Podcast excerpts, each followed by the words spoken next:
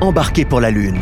Avec First Man, le nouveau film de Damien Chazelle, et avec 3h56, une série originale Europe 1. Personne ne pouvait imaginer qu'un homme marcherait sur la Lune. Et cet homme a osé lâcher la main du passé, osé euh, traverser la mer de l'incertitude. Il ne savait pas ce qui l'attendait.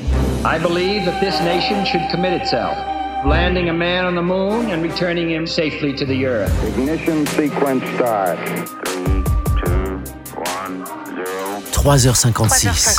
Au moment même où Armstrong mettait le pied sur la Lune. That's one small step for man. Thierry Marx a eu mille vies avant de devenir un chef étoilé. En 2016, il a élaboré pour l'astronaute Thomas Pesquet plusieurs repas gastronomiques à consommer dans l'espace. Le jour où l'homme a marché sur la Lune, je me souviens très bien de ce jour-là. J'étais euh, à un lieu dit qui s'appelle les Ressègues, euh, entre Théroux et Saint-Céré, c'est dans le Lot. J'étais en vacances et on vivait ce moment comme quelque chose d'extraordinaire. J'avais à peine 10 ans à l'époque. Euh, C'était un, un grand moment et on avait fantasmé ce moment. C'est-à-dire que je me souviens qu'on avait fait une maquette en carton pour euh, reconstituer euh, la fusée. Il y avait une attractivité là-dedans qui était euh, assez extraordinaire et en plein milieu d'une ruralité totale dans cette petite région du Lot assez sauvage. J'en garde un souvenir ému de ce moment-là. La descente, le pas, le son assez saccadé, une espèce de son qui arrivait avec un temps de retard.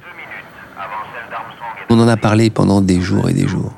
On pensait même construire une maquette euh, de la capsule et ça. Vraiment, on a. C'est quand même un moment qui nous a fait largement fantasmer sur le devenir de ce monde. J'ai senti à ce moment-là que moi aussi je voudrais faire des choses audacieuses. Je mesurais pas l'impact historique, si ce n'est d'en avoir parlé ensuite à l'école, mais ça m'a donné cette énergie-là. Je me disais, ah, moi j'aimerais faire un truc euh, gigantesque, m'envoler. euh. C'est-à-dire qu'à cette époque-là, j'avais même jamais pris l'avion.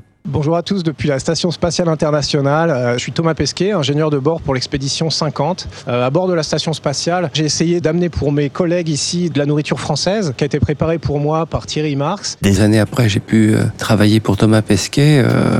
son environnement professionnel nous a proposé de faire les plats pour Thomas et on s'est rencontrés comme ça à plusieurs reprises. Le plat qu'a choisi Thomas Pesquet, c'était en dessert le, pain d'épices aux pommes rôties. L'esprit du pain d'épices, donc un pain sans gluten, pas de sucre saccharose, que du miel et des pommes qui ont été rôties, beurre et miel, avec euh, deux tranches de pain d'épices et une surcuisson parce qu'on va cuire ça en autoclave.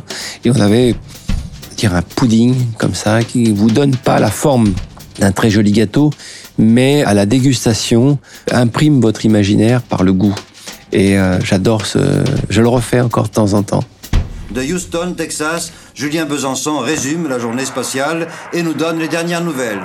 Les trois cosmonautes américains sont en train de dîner. Et si ça vous intéresse, je vais vous donner leur menu. Ils ont droit, s'ils le veulent, à des pêches, à des petits cubes de bacon, à des abricots en cubes également, de la crème de poulet en soupe, du fromage en cubes, du chocolat, des ananas, avec de la salade de thon, du poulet à l'étouffée, dirons-nous, des noix de coco, et puis des. Il y a une altération de la perception du goût quand vous êtes euh, en apesanteur. Donc ça veut dire qu'il faut augmenter le relief des choses. Alors je me souviens d'un plat euh, qui s'appelle la langue de veau lucullus que voulait euh, Thomas Pesquet, où il faut de la truffe. On a travaillé sur la concentration des saveurs par cryoconcentration pour redonner un peu plus de relief au plat. Il faut être pas prudent, il faut être au-delà du prudent dans le risque sanitaire. Il faut pas que le produit se dégrade euh, pendant le voyage et rende malade, parce que là, il n'y a pas de solution euh, possible. Et puis après, euh, pas trop liquide. Il faut pas que les choses s'envolent non plus quand vous ouvrez le produit. Donc, il faut donner un peu de texture, de tenue au produit que vous transformez. On a beaucoup débattu sur le déchet. Et c'est vrai que quand euh, vous êtes euh, astronaute, que vous vivez dans un univers clos, il faut produire le minimum de déchets parce que dans le cas de Thomas Pesquet, il allait vivre six mois dans cet environnement et ça nous a fait beaucoup réfléchir sur produire mieux et produire moins de déchets pour une cuisine plus responsable encore de son environnement. Neil Armstrong est l'homme qui n'aura pas peur d'aller le premier fouler le sol de la Lune. Il l'a dit avant son départ et on peut le croire car Armstrong a déjà fait preuve d'un étonnant sang-froid lorsqu'il pilotait la Gemini 8. Neil Armstrong, je l'ai rencontré. Quelques années avant sa mort, il était passé par la région du Médoc pour visiter un vignoble. Euh, autour de lui, il y avait une forme d'aura, de respect pour ce qu'il avait fait. Pour moi, c'était un héros. Et cet homme à qui je disais euh, que j'espérais qu'il avait bien dîné et qui me regardait comme ça avec des yeux ronds, me disant mais oui, ça, tout, tout va bien, ça peut pas être pire que ce que j'ai fait, quoi. Et euh, je trouvais ça étonnant que cet homme me réponde comme ça avec beaucoup de gentillesse, beaucoup de douceur. Et j'ai bredouillé quelques mots de politesse, mais j'étais euh, totalement perturbé. J'ai un anglais d'aéroport, c'était très compliqué. Ça m'a inspiré pour la suite de ma vie parce que je crois qu'il n'y a pas de conflit sérieux entre la tradition et l'innovation. Et que c'est l'innovation qui prime et la transmission de cette innovation. Ce pas ce pas a montré que l'audace de l'innovation ferait avancer notre civilisation. On a au XXe siècle réussi à conquérir des choses et ça a construit une partie de ma vie et de ma carrière. L'audace d'oser. Les astronautes, aventuriers de l'espace, comme d'autres partent à la conquête du grand froid ou des abysses. Alors, pour être à la hauteur du rôle, l'audace suffit-elle? L'audace, c'est ce qu'il y a dans l'œil du public. C'est le héros polaire, l'astronaute qui va aux confins de l'univers. La réalité, elle est plus subtile. Amaury Solignac, psychologue, spécialiste des environnements extrêmes et sélectionneur des groupes d'astronautes pour l'Agence spatiale européenne. Il faut de l'audace pour être prêt à partir euh, dans ce genre de véhicule, de mission, euh, d'environnement extrême, parce que ça reste extrême. Et cette audace, elle est euh, effectivement, elle répond aux paramètres physiques du milieu. Donc c'est la pesanteur, le vide, euh, le froid, le, pour l'Antarctique par exemple. Mais ça, c'est ce qu'on retient, c'est ce que le public retient essentiellement des environnements extrêmes, c'est le côté intense. Mais il faut aussi garder en tête que ce sont des, milieux qui sont en dehors de la société. que les gens, quand ils sont dans une mission spatiale, sous-marine ou polaire, ne sont pas dans la société. Ils sont une petite communauté séparée de la société. Et c'est cette vie aussi euh, et ce quotidien en vase clos qui change la donne et qui fait que l'audace, c'est très bien, mais c'est pas suffisant. Les premiers critères, c'est euh, d'abord sur dossier, euh, le CV bien sûr, et puis une aptitude médicale au vol, au vol euh, en tant que pilote privé. Donc ça, ça permet déjà de resserrer le nombre de candidats. Ensuite, il y a une sélection psychotechnique. Là, ça se passe en Allemagne et ça permet de rassembler et de sélectionner les personnes qui sont les plus aptes d'un point de vue cognitif et moteur.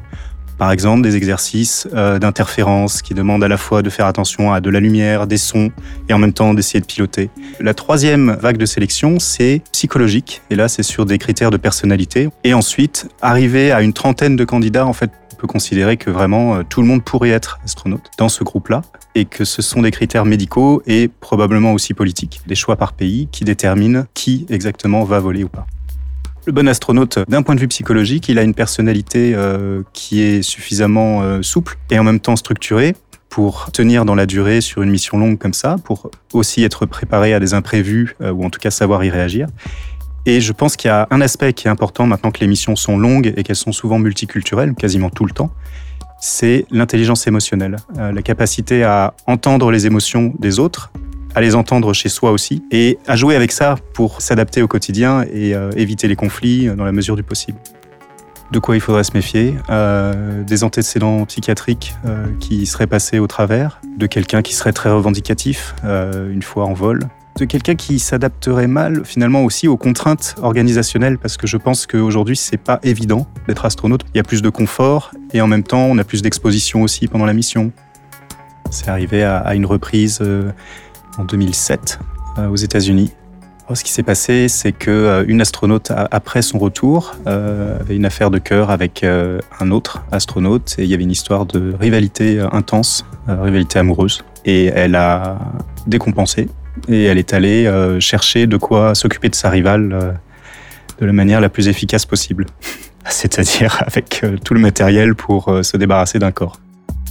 Les missions sont très différentes. Aujourd'hui, on part pour des missions de six mois et plus en orbite autour de la Terre. Les missions Apollo, c'était des missions d'une semaine, deux semaines maximum, avec en revanche un aller-retour vers la Lune. Et ça, ça change quand même aussi beaucoup de choses. Ce qui change la donne, c'est qu'on s'éloigne de la Terre et qu'on se retrouve à un moment en dehors de l'humanité tout entière. Quand on prend une photo, il y a tout le monde dessus sauf nous. Ça, c'est une chose. Le fait de voir la Terre et les autres corps célestes, la Lune, le Soleil, d'une manière complètement différente, puisqu'on n'est plus contre un corps céleste, on est dans une position, on est presque au milieu du triangle, ou en tout cas sur un des côtés. Ça, ça change beaucoup de choses aussi. Et il y a ce qu'on appelle le sentiment océanique, qui est un classique qui vient du milieu maritime et qu'on retrouve dans le milieu polaire aussi. C'est le fait de se retrouver devant l'étendue presque infinie, ou en tout cas qui a l'air infini de l'univers. Et ça, on le perçoit complètement différemment quand on est, nous, sur Terre, en train de regarder le ciel d'un mois d'août. On le perçoit différemment quand on est en orbite autour de la Terre, et on le perçoit encore complètement différemment quand on s'éloigne de la Terre. En tout cas, c'est une expérience qui change les gens. Mon impression, c'est que ça fait beaucoup mûrir, en fait. Le fait d'avoir volé, on mûrit peut-être un, peu d'un coup parce qu'on a volé et qu'on a vu beaucoup de choses d'un coup, parce que ça a été aussi un, moment très intense dans la vie de quelqu'un? One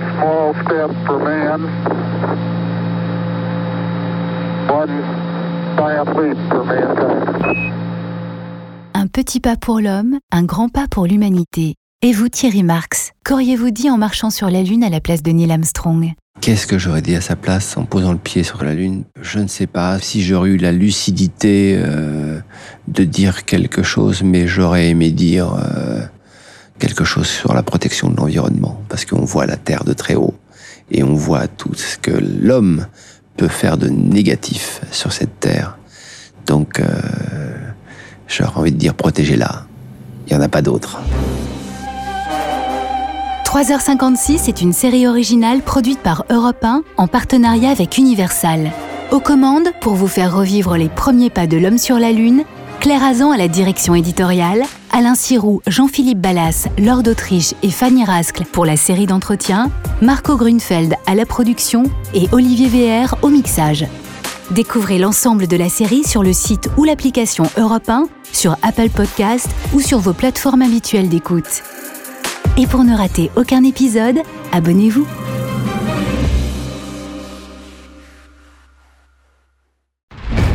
Pour continuer le voyage vers la Lune, ne manquez pas First Man, le nouveau film de Damien Chazelle avec Ryan Gosling dans le rôle de Neil Armstrong. Neil, si ce vol est un succès, vous entrerez dans l'histoire.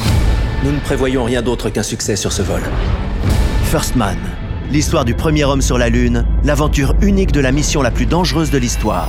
Le 17 octobre au cinéma.